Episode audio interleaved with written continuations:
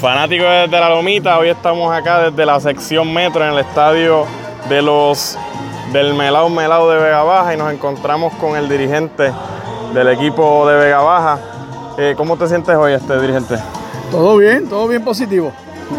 El equipo se encuentra con marca de 4 y 5, 4 derrotas, 5 victorias.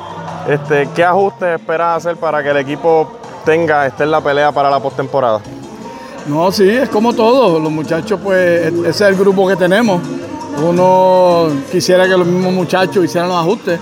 Como el bateo, pues estamos un poquito atrás con el bateo. Es cuestión de concentración mecánica, una combinación de las dos. Pues buscar que ellos aprendan lo que es una buena mecánica. Algunos son jóvenes, algunos son veteranos que ya tienen unas malamañas y son difíciles de corregir.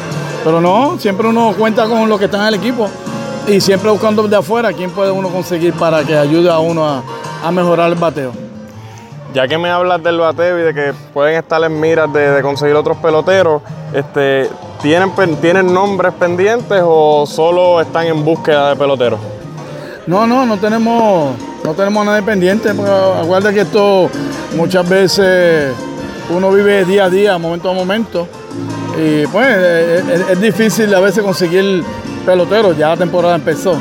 Todo el mundo está en su equipo. Eh, pero pues uno quiere mantenerse positivo con lo que están. Pues si aparece algo que le convenga a uno, pues uno pues quizás se los ajuste.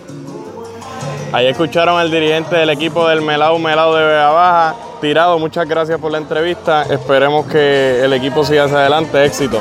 Ok, muchas gracias. Igual a ustedes. Gracias por escuchar esta grandiosa entrevista exclusiva y recuerda que para que estés al tanto de todo lo relacionado al béisbol nacional e internacional, debes seguirnos en Facebook, Twitter, SoundCloud e Instagram como desde la lomita.